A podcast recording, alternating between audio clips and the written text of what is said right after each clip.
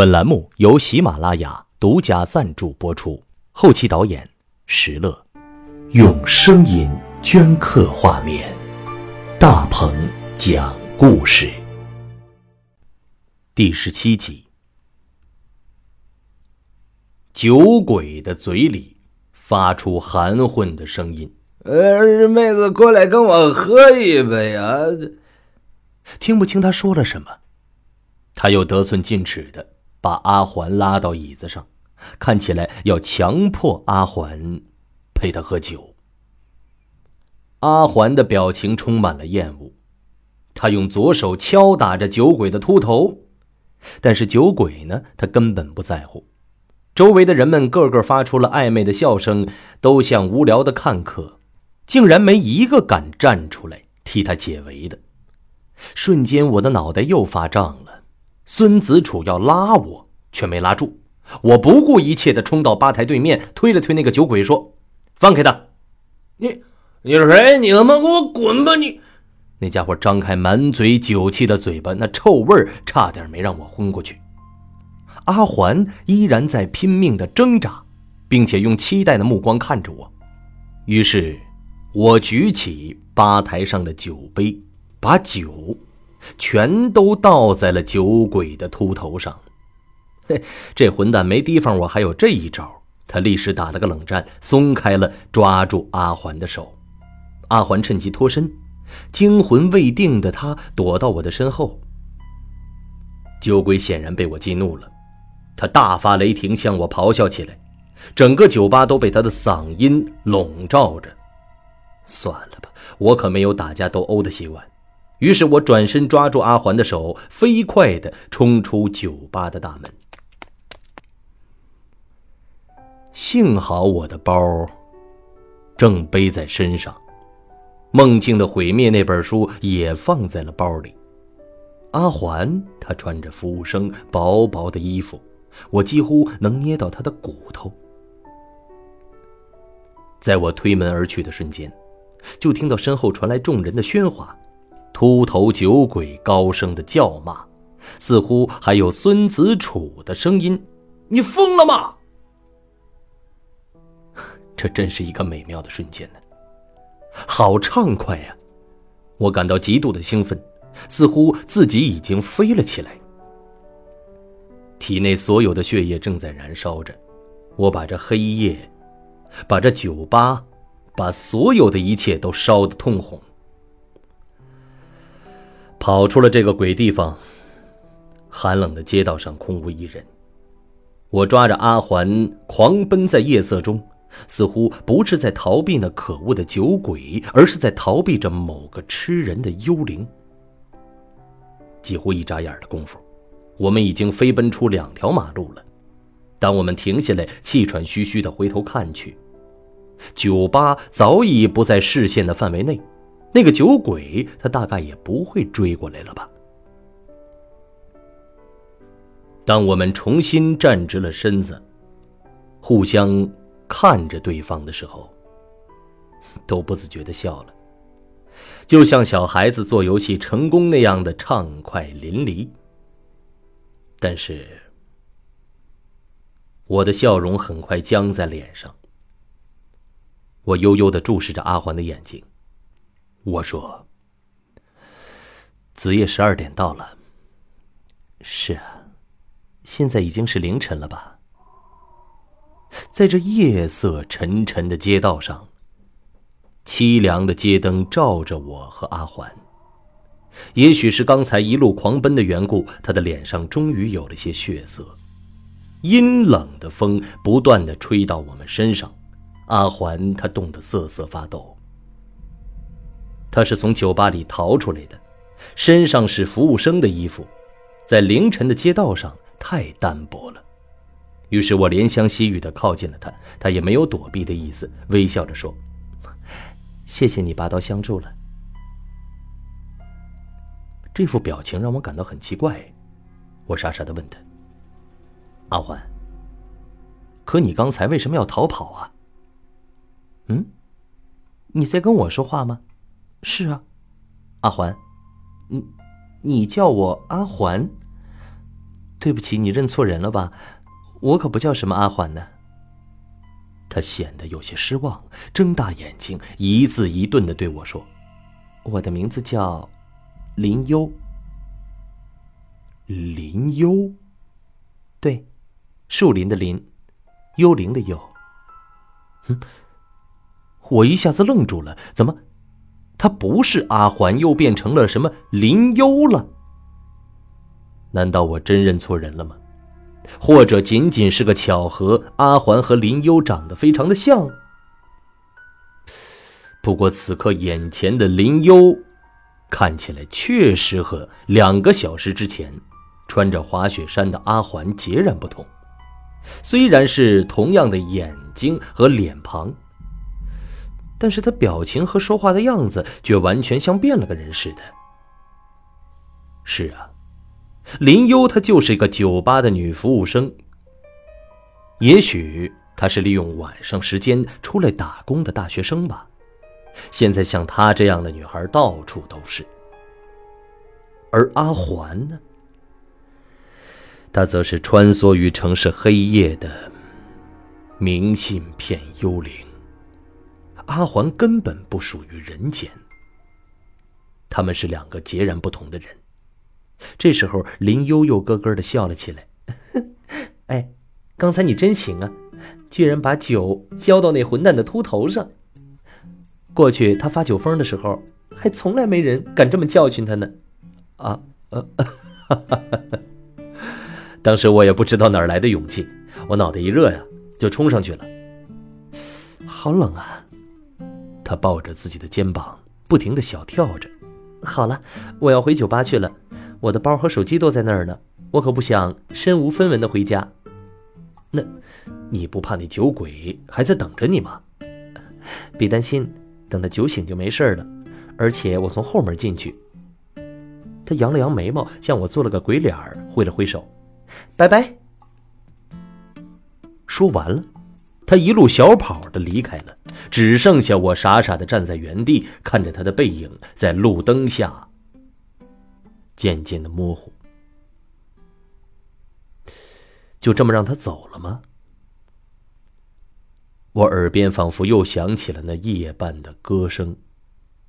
不，不论他是阿环还是林幽，我都不能让他这么走了。于是我悄悄的向前走去，很快就又看到他夜幕下的身影。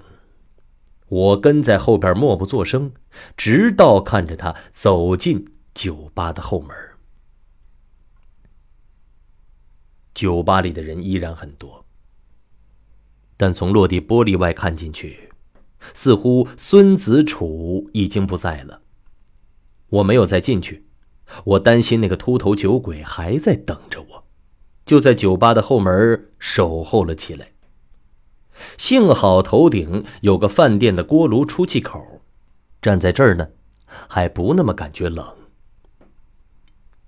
在这幽灵出没的子夜时分，我一直等到凌晨的十二点半，才看到酒吧的后门开了一道小缝，一个白色的影子悄无声息的晃了出来。影子走到对面的路灯下，我看清了，那件白色的滑雪衫。头上还戴着涟漪的风雪帽。阿环，果然就是他，明信片幽灵。他像飘一样的向后面的马路走去，宛如这子夜的寒风，虽无影无踪，却令人胆战心惊。您可以搜索微信公众号“大鹏讲故事”这五个字，查看故事中明信片上的。女孩的脸，我的心跳莫名的加快了。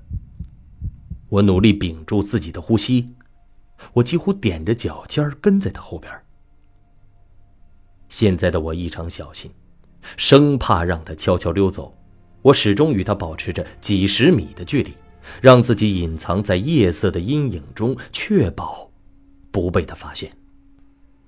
周围都是些小马路，再加上寒冬里夜色迷离，我根本搞不清楚东南西北了。要是此刻他突然撇下我消失，那我恐怕就要陷入迷宫了。拐了好几个弯儿，他突然闪进了一条黑暗的小巷，我急忙跟了进去，才发现那巷道非常的狭窄，最多只能容纳两个人对面穿行，而且头顶上也没有路灯，眼前是一团漆黑，仿佛坠入山洞之中。我回头再看看身后，同样是黑洞洞的一片。我只能硬着头皮继续往前走。这条小巷子长的出奇，难道在巷子的尽头是通向地狱的第十九层的大门吗？突然，眼前出现一道白光。原来前面是条横着的小马路，白色的路灯照耀着街的对面，一个小小的个性化明信片的亭子。嗯，怎么又转到这儿来了？几个小时之前，我刚刚在这儿遇到了明信片幽灵，现在又一次回到了原点。我回头看着深深的巷子，也许这是一条最快的捷径吧。阿环在风中神秘的消失，可能也是从这儿跑掉的。可是他现在人到哪儿去了呢？凌晨的街头依然看不到一个人影。阴冷的风吹过街角，卷起几只黑色的垃圾袋儿，在地上跳着华尔兹舞。一切又仿佛回到了电脑屏幕前，《明信片幽灵》第二集的凌晨街道，隐藏在树丛后的颤抖着的镜头，鬼气透过显示屏飘向观看者的眼睛。只有明信片亭子孤零零的立在对面。于是，我穿过马路，走到他跟前。虽然亭子的门依然是紧闭着的。但我似乎闻到某种幽灵的气味阿环他就在亭子里。想到这儿，我的心头又狂跳起来。他就是在这里自拍了照，留下一张张明信片，诱惑了别人的。是否他在里面就变成了幽灵呢？我轻轻的深呼吸一口气。这回该轮到他大吃一惊了。我缓缓拉开了亭子的小门，只见里头依然是亮着白色的灯光，但我第一眼并没有见到人。正当我疑惑的低下头的时候，才发现地上蜷缩着一团白色，原来他正半蹲在地上，好像把头埋在了膝盖间。白色的滑雪衫微微颤抖着，厚厚的帽子遮挡了他的脸和头发，他整个人就像是一团白色的幽灵，亦或是他本来就是幽灵。看着这幅景象，我忽然有些不知所措了。我问他：“你，你怎么了？”可是明信片幽灵没有回答。他继续保持着这种姿势，忽然，他嘴里发出轻微的声音。我侧着身子，仔细听了听，却丝毫听不清楚他在说什么。不不不，他他他不像是在说话，而是轻声的呜咽，就像女孩受了委屈，在抽泣，仿佛有谁欺负了她似的。糟糕了，他不会以为我要欺负他吧？但我转念一想，难不成幽灵还怕被别人欺负吗？于是我大着胆子低下了头，轻轻拍了拍他的肩膀，但他还是毫无反应。我只能颤抖着抓住他的手，硬生生的把他拉了起来。明信片幽灵，他终于站起来了。白色的亮光照耀着他的脸，脸颊上似乎还有反光闪烁着。对了，这是他的泪光。在这间狭小的明信片的亭子里，我面对面的盯着他。只见他那张脸更苍白了，他绝望的目光有些茫然，眼眶里还残留着液体的反光，两道浅浅的泪痕拖在脸上。我，我这个人最大的缺点就是心太软了，尤其见不得女孩哭。似乎他身上的忧伤穿透空气，感染到了我，使我的鼻子也微微酸了起来。这样尴尬的对峙了片刻，我突然试探的问了一声：“